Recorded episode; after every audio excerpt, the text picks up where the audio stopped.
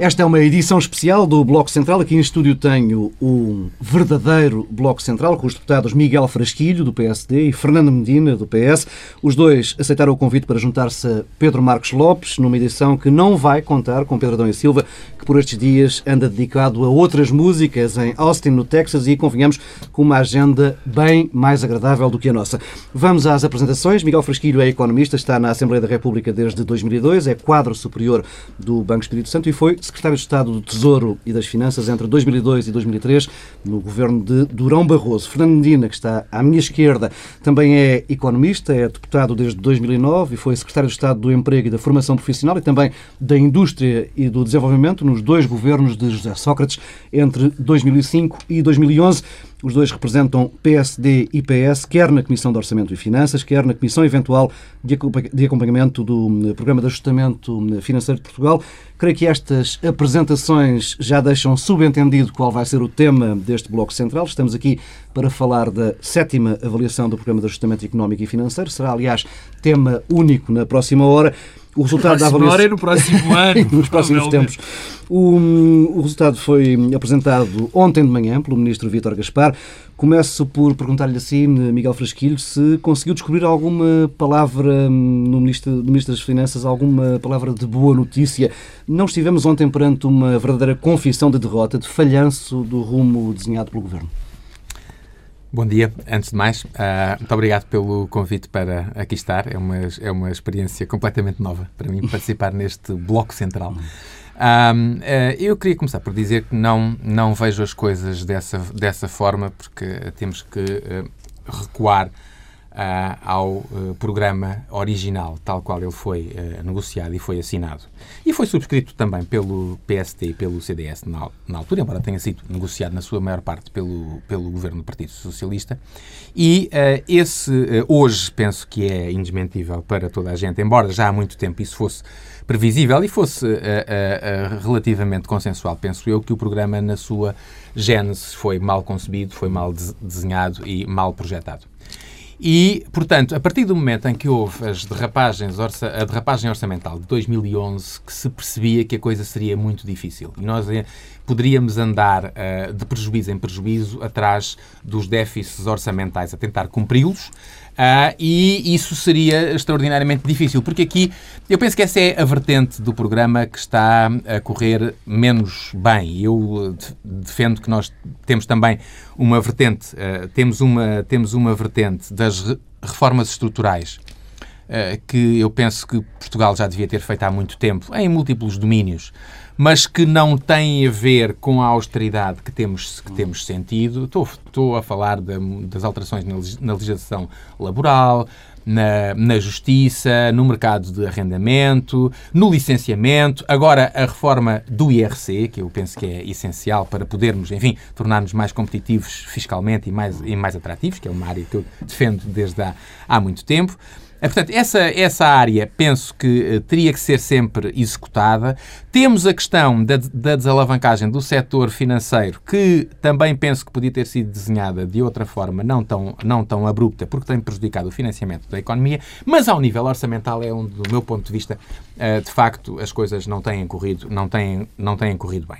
Há aqui um ponto, no entanto, que, que também eu penso que é fundamental. Quando, quando este governo entra em funções em junho de 2011, tem que recuperar uma credibilidade que Portugal, nos, na, na, na, junto aos parceiros internacionais, junto aos mercados financeiros, tinha perdido e esse caminho tinha que ser feito. E esse caminho tentou ser feito durante. tentou-se fazer esse caminho e penso que se conseguiu, em termos de credibilidade internacional, reganhar a confiança dos mercados e dos parceiros. Agora, também, do meu ponto de vista, e eu estou à, à vontade para o dizer, porque disse-o em julho do ano, do ano passado, portanto já lá vão sete meses, que Uh, o programa, nessa altura, devia ter sido reconhecido pela Troika que o programa não tinha sido bem desenhado, que a austeridade que ia ser necessária para chegar aos, às metas orçamentais uh, era excessiva, podia ser contraproducente em termos económicos e em termos sociais, como se está a ver pelo desemprego que, uh, que atingimos, e, portanto, nessa altura a Troika devia ter tido, até como recompensa para os esforços que os portugueses estavam a fazer, que o, uh, o governo tinha um compromisso absoluto em cumprir o programa. A Troika tinha, do meu ponto de vista, que ter tido outra postura e ter mostrado uma abertura maior do que aquilo que mostrou. Uh, uh, infelizmente assim não aconteceu. Não, Miguel, deixa-me portanto... só interromper, perguntar só, só, perguntar, e eu não, não estou aqui para fazer a pergunta, mas será que foi a Troika que não reconheceu ou será que também o Governo não quis que, que isso mudasse? Quer dizer, havia aqui é... um, uma vontade do Governo, para nós, para mim, pelo menos parecia-me clara. Não essa é, é uma questão, é essa é uma questão, essa é uma questão que nós nunca vamos conseguir saber porque não estávamos presentes nas conversas entre o governo e a troca. Embora eu por aquilo que sei, uh, penso que o governo terá tentado ir mais longe.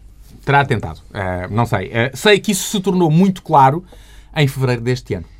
Uh, em que uh, eu sempre defendi que a Troika é que devia reconhecer, até por questões de credibilidade e de confiança, que eu penso que é fundamental para nós podermos regressar ao financiamento nos mercados financeiros, ainda que com a ajuda do, do Banco Central Europeu. Isso para mim também é outra questão que é absolutamente uh, certa. Nós só, só conseguiremos chegar lá com o papel do Banco Central Europeu. Mas a verdade é que as condições se deterioraram dramaticamente e deterioraram-se sobretudo no quarto trimestre de 2012 e, portanto, com os números que foram conhecidos para o PIB e uh, o desemprego. Uh, e, e, hoje fomos, eu diria, uh, ontem fomos chocados com, ficámos chocados com previsões do desemprego de 18%. Já muito perto dos 19%. Já muito perto dos 19% e uma admissão de que podem mesmo ser atingidas em termos trimestrais essas, essas metas e que uh, uh, o comportamento da economia será muito mais negativo em 2013 do que aquilo que tinha, uh, que tinha sido previsto. Portanto, eu diria que, de facto, aqui, temos, aqui, aqui, temos, e antes de, antes de terminar esta minha primeira intervenção, queria só dizer uma, um, uma coisa. nós não nos podemos esquecer que o governo português não está sozinho e nem, nem diria mesmo que as maiores responsabilidades não são do governo português nesta, nesta conjuntura. Nós estamos claramente condicionados pelas orientações europeias. E, ao nível europeu, isso deixa-me ainda mais preocupado, penso que não está a ser dada a devida atenção à, à, às políticas que estão a ser adotadas numa enorme quantidade de países, nomeadamente os países do sul da Europa, com resultados que, do ponto de vista económico, social, mas também da democracia, e veja-se o que aconteceu em Itália recentemente, e poderemos falar disso mais à frente, podem colocar em causa, do meu ponto de vista, e sem, ser, sem querer ser alarmista, podem colocar em causa o projeto europeu. Fernando Medina, uh, creio que tem aqui já muita matéria para discordar a bem do programa e da, da animação do debate. Uh, muito bom dia a todos, em primeiro lugar. Sim, tenho muita matéria para discordar. Uh, e talvez a síntese que eu pudesse fazer neste momento, eu julgo que nós vivemos uma situação de uma tragédia económica e social e acho que hum, esta avaliação e esta sétima avaliação foi uma tragédia. Foi uma tragédia. Foi uma tragédia porque não deu resposta a nenhuma das questões centrais que estavam em cima da mesa. Nós estávamos uh, a afundar do ponto de vista da nossa economia. Sucessivamente, os indicadores estavam a mostrar uma queda do produto e, uma, e um aumento do desemprego e o desequilíbrio por completo do nosso programa de ajustamento. Este processo já devia ter sido parado, nomeadamente na quinta avaliação, e acho que houve aqui um erro grave do Governo em não ter parado esse processo na quinta avaliação. Um, deixou passar a quinta, deixou passar a sexta e a sétima, diria eu, era onde se concentravam as expectativas que houvesse uma inversão. E o que é que nós temos na sétima? Nós não temos nenhuma inversão nem lidar com nenhum dos problemas com que estamos confrontados.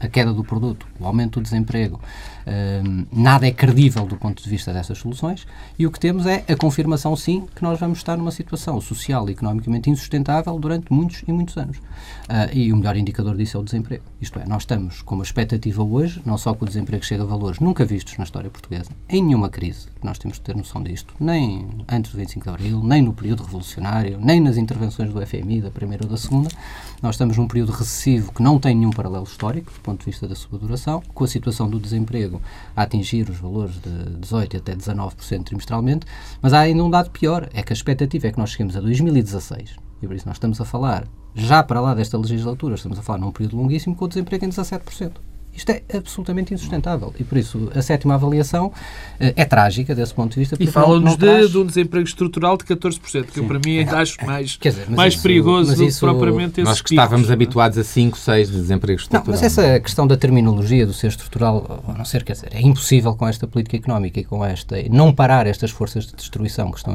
na economia lidar com a situação com que estamos confrontados. Uh, e acho que, uh, acho que esta avaliação e os resultados que são hoje conhecidos são os piores possíveis. Isto é, não é possível imaginar que tivesse sido pior do ponto de vista daquilo de não trazer aquilo que o país necessitava. E acho que a estratégia que neste momento está em curso é uma estratégia sem qualquer tipo de saída. Uh, e hoje ouvimos Durão Barroso falar, e é, é de facto também anacrónica as, as intervenções que a Comissão Europeia tem feito, porque a estratégia europeia para Portugal neste momento é enganar os mercados.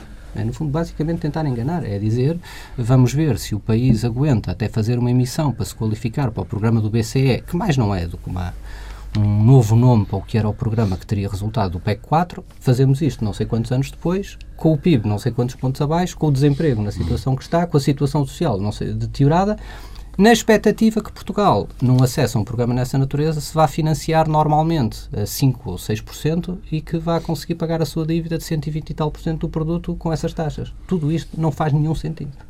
Não faz nenhum sentido. E este era um momento-chave de o Governo e das instituições europeias terem feito, na minha opinião já é tarde, o momento-chave teria sido a quinta avaliação, foi onde as coisas começaram a descarrilar. Um, e eu era de opinião, como, como é conhecido, de que uh, a estratégia inicial de dar cumprimento à execução do programa era a melhor estratégia mas ir negociando a cada passo, ir adaptando o programa a cada passo às circunstâncias da economia era absolutamente essencial. Isso não foi feito. Como disse, a quinta avaliação foi o tal momento da viragem, a sétima já estamos, como eu já estou a dizer, já estamos uh, no prolongamento, por assim dizer, uh, uh, e falhou-se. E falhou-se e, e falhou esse processo e eu acho que as consequências são trágicas para a economia portuguesa, para a sociedade portuguesa. E, e, vejam, o resultado que sai desta sétima avaliação é a garantia para os portugueses que no próximo orçamento teremos novos cortes adicionais, não sabemos onde, nem em que áreas, nem de que forma, com a incerteza total que isso gera sobre as pessoas, sobre a nossa capacidade de consumir, de investir, e não há uma única medida concreta do ponto de vista da reanimação económica, do investimento da atividade económica produtiva. Eh, ao mesmo tempo, sabemos, e isso é algo que nós não controlamos, que a recessão toda na Europa, no espaço de eh, mercado de destino de grande parte das nossas exportações. Sim, exportações que vão travar a fundo este ano. Que vão travar a fundo, e por isso nós temos uma situação económica na frente externa bloqueada e na frente interna com a garantia que a política recessiva, do ponto de vista da procura interna, continua, eh, com os elementos de incerteza sobre os consumidores eh, a manterem-se intocáveis. Por isso, neste momento, ninguém sabe o que é que o próximo documento de estratégia orçamental, que sairá em abril, eh, nos irá reservar quanto a cortes de cerca de 1,2% do PIB, 1,2 pontos do PIB.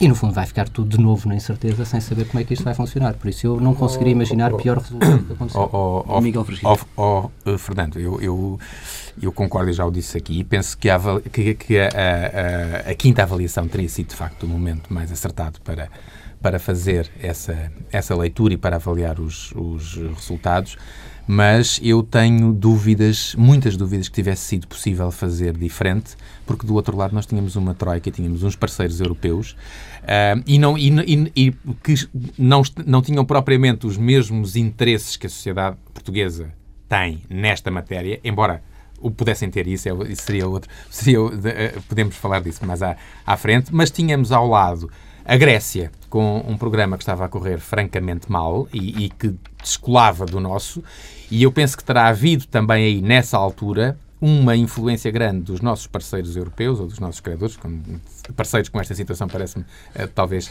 excessivo, não é? Mas, mas, Simpático. mas exatamente, mas, mas dos nossos dos nossos credores no sentido de não haver exceções para que Portugal não para que não se pudesse influenciar uh, o, o processo o processo grego. Portanto, eu tenho muitas dúvidas que pudesse pudesse ter sido feito, pudesse ter sido seguido um caminho diferente. Miguel, e este é, este é o meu ponto. percurso grego com, com estes resultados. Hum, uh, vamos lá ver.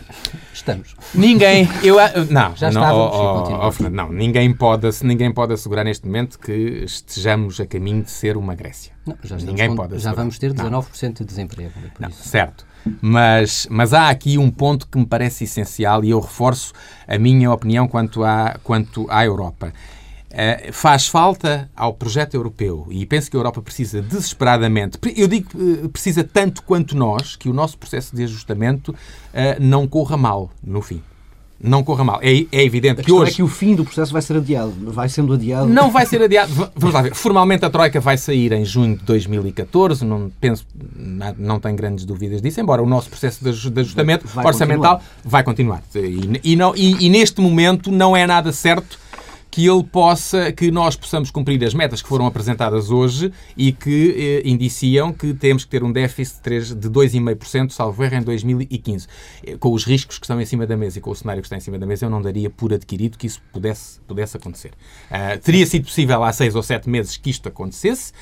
Uh, que, que fosse possível, agora tenho as maiores dúvidas. Mas, eh, enfim, eh, e portanto, eu, eu, eu, eu penso que as responsabilidades, e, e torno a dizer isto porque isto parece muito importante, a Europa precisa de um caso no sul da Europa que corra bem. Esse caso, por todos os motivos ter e mais política alguns... certa. Claro, claro, oh, oh, oh, Pedro, mas é exatamente isso. É exatamente claro. isso, não, não é? Nós estamos profundamente condicionados pelas orientações uh, de estratégia económica e política europeias. Bom, é bem verdade. Eu estou a ouvir ali o Pedro Marcos Sim. Lopes aflito, já o não. conheço bem e já não fala há quase um quarto de hora, Pedro. Não, eu hoje estou nitidamente a viver acima das minhas possibilidades porque tenho Comentar aqui estes dois, dois, dois senhores que sou de que sou admirador a falar e, portanto, assim, preciso falar menos, o que é bom porque ganho mesmo e eles é que falam tudo. Não é uma brincadeira. Bom, o que se passou ontem foi uma, a crónica de uma catástrofe anunciada. Eu acho que qualquer pessoa que olhe minimamente para, para a economia e que saiba somar dois com dois fazer umas contas de aritmética, saberia que isto iria acontecer. Neste caso é subtrair. Ou subtrair. isto iria acontecer. Obviamente que nós que, que isto foi tratado de uma maneira, e, e eu já o disse aqui, tenho que o dizer, tremendamente incompetente. Quer dizer, não, não há justificação nenhuma para que o Ministro das Finanças, há dois meses, apresente dados e, passado dois meses, os dados sejam completamente diferentes. Que, em dois meses, as previsões se alterem. Há aqui um, em primeiro lugar, e não é nisso que eu quero incidir a, minha intervenção, há aqui uma responsabilidade política que tem de ser assumida. Já foram corrigidos duas vezes o, em menos de três meses, Pedro. O, eu, claro que sim. O, o, o, ministro Gaspar entrou como uma imagem de profundo, profundo conhecedor, de profunda competência. E o que nós temos no fim deste período todo, todo é um. Eu, não há outra maneira de o dizer. Há aqui uma incompetência evidente porque não foram estes dados de dois meses, 2013. Nós, em 2012, e os senhores que são deputados das comissões não me deixarão mentir, eh, foram três correções a, a orçamentos.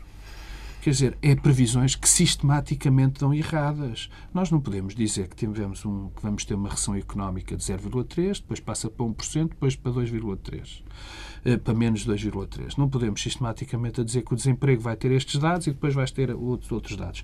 Há um fenómeno de responsabilidade política muito importante e que tem que ser assumido pelo Dr. Vítor Gaspar e que, pura e simplesmente, não é. Não é.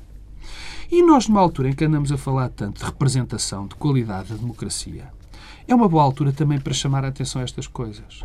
Porque, obviamente, e já que este governo, e todos nós sabemos, gosta tanto das metáforas com as empresas, não há um diretor financeiro que tivesse emprego depois destes resultados todos. Não há. Já teria sido despedido há muito tempo. Mas agora, enfim, nós já sabíamos que isto ia acontecer e eu queria pegar em duas outras coisas que foram ditas pelo, pelo Dr. Miguel Frasquilho, sobretudo que tem a ver e com... Este berbequim que se vai ouvindo não é o Vitor, mas para tentar entrar aqui dentro do estúdio para te calar. É, que foi, que foi algo que, o Miguel Frasquilho, que o Miguel Frasquilho disse e que, e, e que eu acho interessante analisar porque também é bom que se diga que o, que o Dr. Miguel Frasquilho não tem o Miguel Frasquilho não tem sido propriamente um ortodoxo da política de Vítor Gaspar. já, já teve há, textos, aliás. Há, há que o dizer, e, e, isto no fundo é um elogio. Bom, mas ele começou a sua intervenção aqui, e, se, e, e ele não vai levar a mal que eu diga, dizendo que o programa foi mal concebido e mal desenhado. Eu também acho. Acho eu e acho que acha toda a gente, não é? O grande problema, e mais uma vez quero fazer um enfoque na responsabilidade política, é que o seu Primeiro-Ministro, na altura, disse que, mesmo que aquele não tivesse sido o programa eh, que o governo e que os partidos da, da oposição tivessem assinado, ele o teria assinado.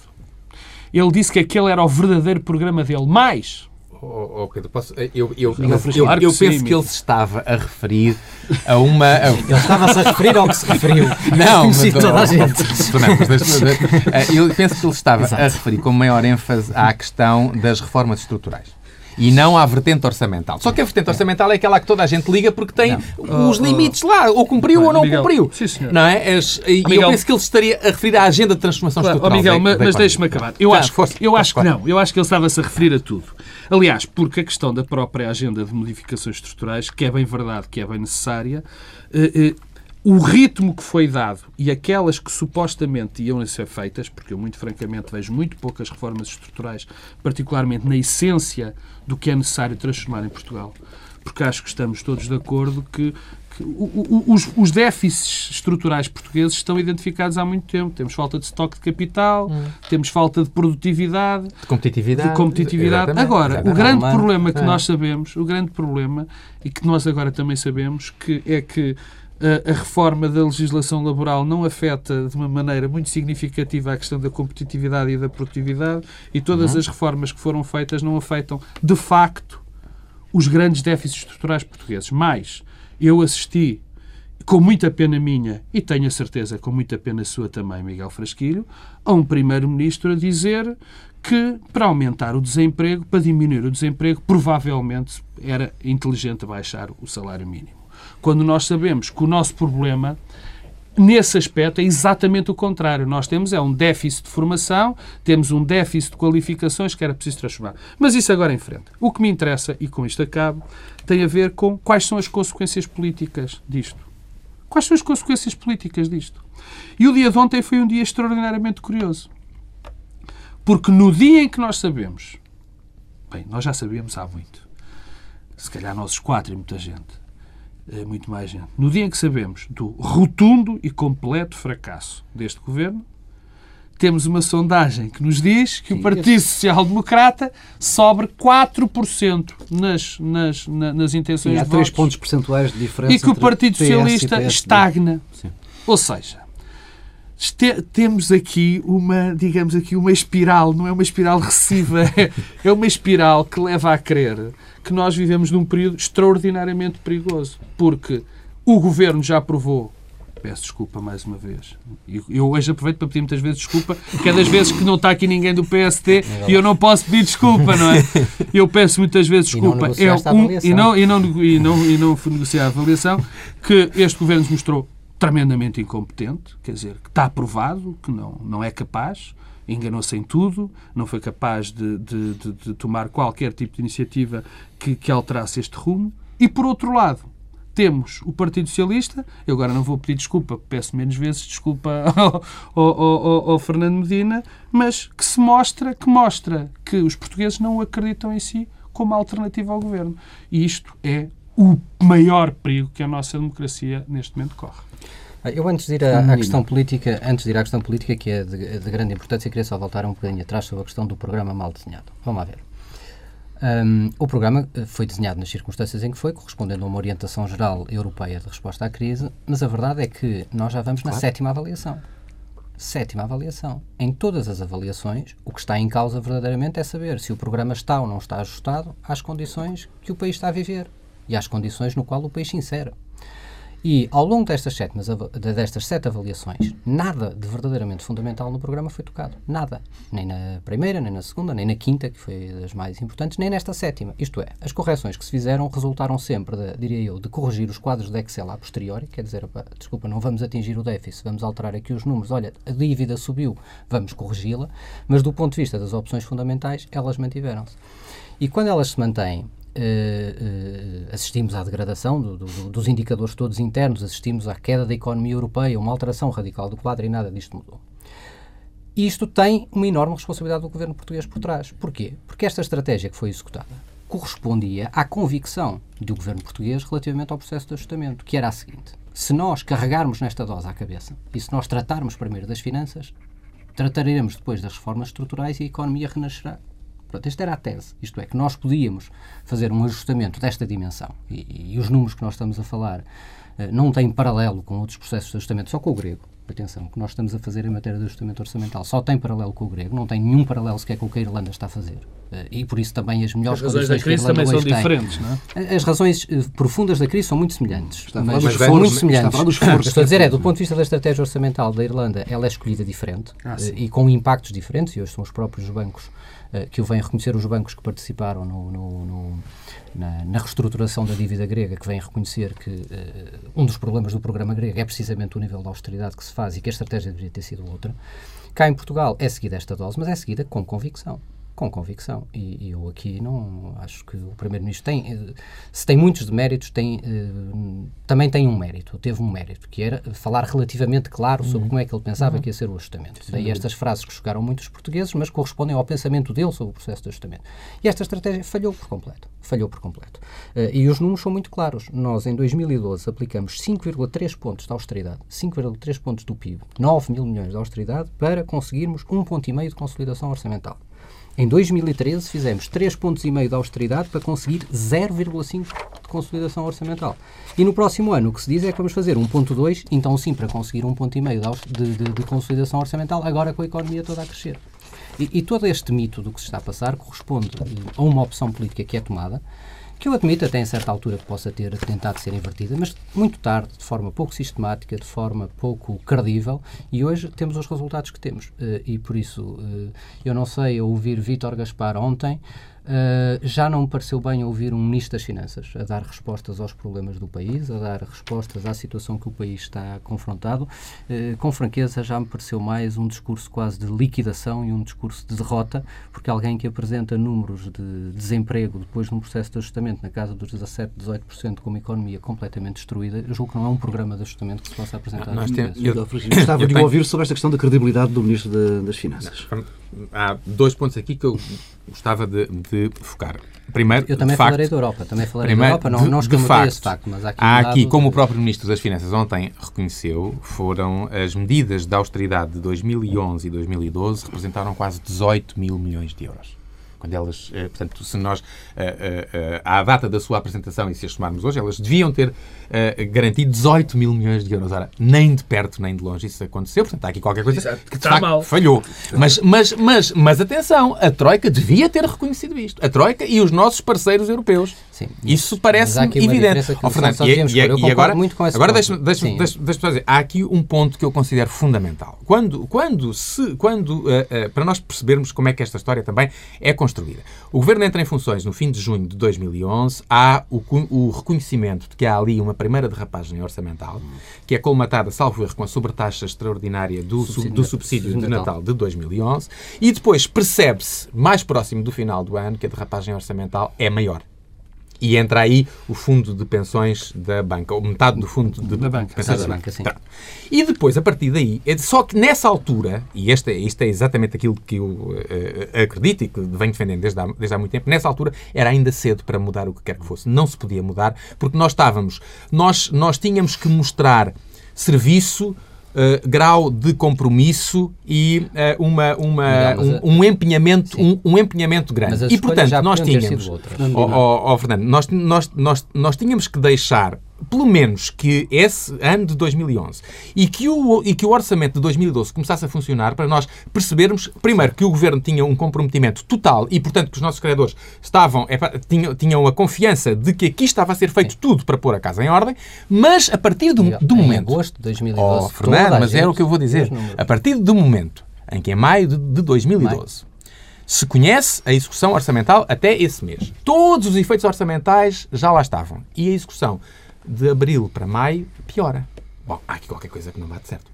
O déficit projetado ainda se podia atingir os tais 4,5, que era a, a, primeira meta para 2012, mas de repente aquilo de abril para maio, uma projeção linear que é sempre falível, uh, embora possa não ser tão falível quanto outras situ situações, e, uh, As projeções têm sido muito falíveis. E, e, sobe para quase, para quase 6. Claro, e, portanto, sim. nessa altura, tinha que ter sido reconhecido, do meu ponto de vista, repito, tinha que ser a Troika a reconhecê-lo. Estes senhores estão a fazer tudo. O oh, povo Miguel. português está a ter um comportamento exemplar.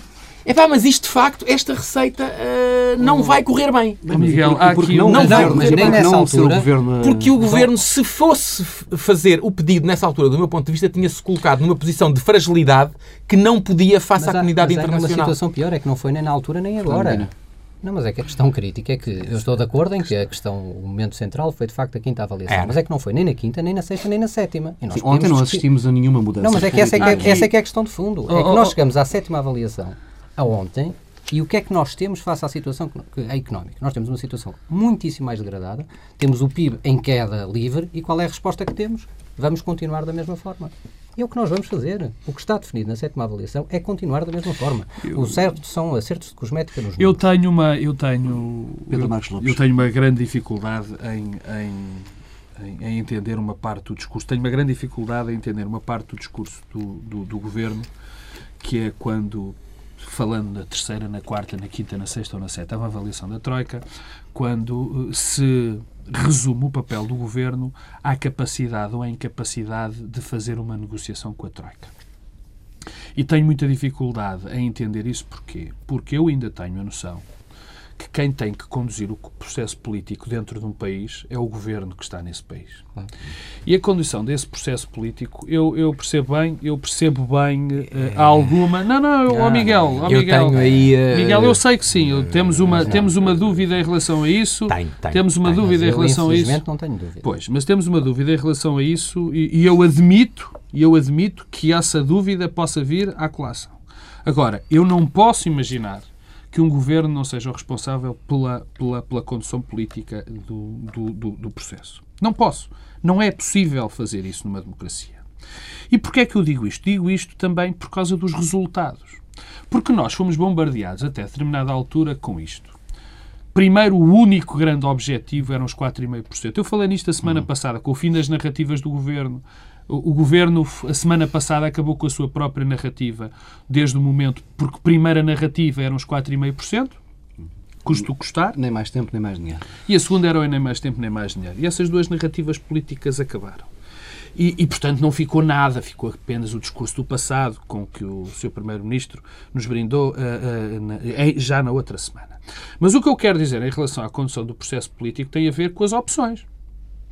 Porque houve uma altura em que nos disseram que o que interessava era o valor do déficit, depois eram as medidas. Depois eram as medidas.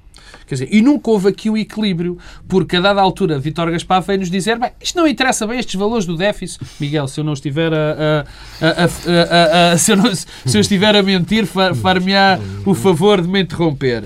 Uh, temos aqui estas medidas, o que conta são estas medidas, já não contam os resultados. Bom, e aqui entra aquilo que eu queria dizer, que é a condução do e processo político. E o conceito de saldo estrutural, deixa-me só... Sim, sim, o, o conceito de saldo estrutural... Que é o importante para o, o novo Tratado Orçamental é, Europeu. É, sim, que é o... o indicador vai mudando. Era essa a questão, era essa a questão. Bom, não só isso, mas quando eu falo, e eu, eu queria começar, e, e, e estou-me a alargar, quando eu falo na condução do processo político. Porque muitas vezes ouvimos este discurso, não, e ainda bem, e e gosto muito que isso aconteça, não da boca do Miguel Frasquilho, mas quando dizer, dê-nos soluções. Dê-nos soluções. Pois as soluções estão lá. Era não fazer aquilo que foi feito. Dizer, é tão simples quanto isto. Por isso, quando se fala na condução do processo Sim, político e da negociação e da negociação com a Troika, quando o Miguel diz, e eu percebo o argumento dele, diz, bom, vocês são todos muito simpáticos, se calhar aqui o Pedro tem toda a razão, se calhar o Fernando também tem toda a Sim, razão, mas, mas chegamos isso, lá e, e, não, e, e, não havia condições porque a Troika diria que não. Mas há que também aqui uma questão, e deixa-me introduzir já o tema, para já, sobre o processo político, mas deixa-me introduzir já o tema. Há aqui uma questão também de política, de condução política e de visão de Estado e de visão da própria Europa. O que é que eu quero dizer com isto? Uma coisa extraordinariamente simples. Eu já disse aqui várias vezes e volto a dizer, este Primeiro-Ministro podia ter tido um papel histórico em Portugal e até na condição do processo europeu, por ridículo que isto possa parecer. Porque era tempo de alguém dizer à Europa o que o Miguel Frasquilho está doido por dizer e o que o Fernando também, Medina provavelmente também está, a dizer esta receita não funciona. E nós já sabemos que isto não funciona há muito tempo. E se o Primeiro-Ministro não disse, o argumento do Miguel Frasquilho reverte-se. Se ele não o disse, quer dizer que não acredita mas, nele. Mas eu não tenho a certeza que não, não tenha não, não, não, mas não Ora, essa é, é que o peso de Portugal também é aquele que é, no contexto, eu, no contexto Até por aí era mais fácil dizer, oh, Miguel. Mas nós ganhávamos, nós ganhávamos aqui em ter... Não, eu peço a palavra porque nós ganhamos aqui em ter muita clareza de aproveitar o bom que, que a situação do debate político tem neste momento para falarmos com, com, com toda a clareza. Eh, o, Pedro tem toda a razão quando fala sobre a questão da condução política do processo. E porquê é que a condução não é diferente? Porque vamos ser, eh, com toda a clareza, o Primeiro-Ministro nunca acreditou que ela fosse diferente. Porque ele verdadeiramente acreditou no diagnóstico e acreditava na estratégia. O diagnóstico de que nós tínhamos que fazer um ajustamento brutal do ponto de vista financeiro. Que, que o crescimento não resultaria de nenhum equilíbrio da procura, mas sim das ditas reformas estruturais é algo profundamente imbricado no pensamento do Primeiro-Ministro e do Ministro das Finanças sobre a situação económica. E por isso não pode conduzir um processo político. E foi também em parte. Oh, Fernando, mas, isso, mas parte não tem. Ministro, o mas ministro isso, não tem direto, isso não tem diretamente a ver com o ajustamento orçamental tem, e com toda a tem, austeridade tem que foi, ver, foi lançada tem, sobre, sobre a economia. Tem, não, também tem a ver. Vista, também, também tem a ver. Também tem a ver por uma razão. Também tem a ver por uma razão. Porque tem a ver com a dimensão do equilíbrio do crescimento. Porque no fundo a ideia que sempre houve por trás era dizer o seguinte: nós temos em matéria de crescimento um bloqueio na nossa economia que vai ser resolvido por umas reformas estruturais que depois uma pessoa vai ali tenta Isso é um discurso tudo, político antigo, Fernando. Tenta desviar, porque tenta desvia, eh, porque o Fernando tudo. também se lembra que o, que o José Sócrates, no princípio do mandato dele, tinha essa visão miraculosa das reformas não, estruturais. Eu, eu quero, não, o que era importante era discutir não é só o problema do, do tema, não é do chavão, é discutir o seu conteúdo concreto. Ah, e nós claro, olhamos para o conteúdo concreto claro. e aquelas reformas, se há uma coisa que para mim tem, é são absolutamente insuscetíveis de responder aos bloqueios que nós temos do ponto de vista da oferta. Só para dizer, por ah, exemplo, no programa, nada do que nós daqui falamos, por exemplo, sobre qualificação de recursos humanos, que é o nosso principal não, bloqueio estrutural do ponto de vista da capacidade competitiva, não tem uma linha, não é? Do ponto de vista do programa de ajustamento, nem tem que ter, porque os governos ainda têm autonomia para fazer. Mas o meu ponto era o seguinte: o governo. Eh, muito tarde acorda para a situação da degradação da economia, porque sempre acreditou que a frente do crescimento não derivava de qualquer procura, mas derivava fundamentalmente de uma recuperação feita por reformas estruturais. E por isso, o processo da austeridade de reformas estruturais resolveria e era um elemento que ajudaria para o desbloquear do processo que iria acontecer. Mas não com toda a austeridade que foi lançada. O ponto é pois, esse. Uh, o ponto é esse. Eu creio, eu aí não tenho. É que não é uma tenho, diferença enorme. Não tenho. Fernando, foram, não foram, tenho... foram uh, uh, em relação ao programa original, Miguel, foram quem, vários, foram mas, vários oh, oh, milhares Miguel, de milhões mas, de euros agora, que foram lançados desculpa, a mais. Mas eu, eu é? posso respeitar um político que tenha dito, eu acredito que o meu caminho é um. Agora, já terei dificuldade em vir dizer, bem, eu agora estou a governar, mas este programa não era o meu, agora a Troika é que me impôs e eu não consegui fazer. Eu peço desculpa, o Vítor Gaspar ainda não disse isso. Uh, uh, admito que, obviamente, as pessoas também veem os dados objetivos que todos nós vemos, mas eu acho que há uma incapacidade política em fazer uma negociação política diferente por quem não tem verdadeiramente uma convicção diferente. E o Primeiro-Ministro e o Ministro das Finanças não tinham uma convicção diferente sobre o nosso ajustamento. Não tinham. Este é que é o ponto. Porque nós hoje podemos dizer que estamos de acordo a olhar para os dados da realidade, mas há bem pouco tempo atrás havia uma convicção de que isto era preciso era continuar. Isto era preciso era continuar da mesma forma. Uh, e aqui não, é e nada mudou nesse aspecto, se me permites. É, é isso que eu ia dizer. Há uma, suavi, há uma suavização. Mas é menos no discurso. Não vamos ter mais tempo para aplicar a mesma receita e a mesma dose de austeridade com os mesmos efeitos que já conhecemos. Na prática, Bom, relação, não foi aquilo que nos foi anunciado ontem. Vamos lá ver. Em relação à dose de austeridade, disse uma, disse uma coisa e disse, bem, é a mesma dose de austeridade em mais tempo. Portanto, teoricamente, o efeito será, eh, enfim, menos danoso do que seria se mantivéssemos o mesmo, o mesmo ritmo, o que, nas circunstâncias que nós estamos a viver, eh, já me parece uma melhoria em relação a um passado, a um passado recente. Agora, penso, penso e, e falo a título pessoal, penso que efetivamente não chega. Falo a título pessoal, penso que efetivamente não chega. Não chega. Já temos um grande não som, chega. já temos um grande som para promover o programa. Pedro Marcos Lopes.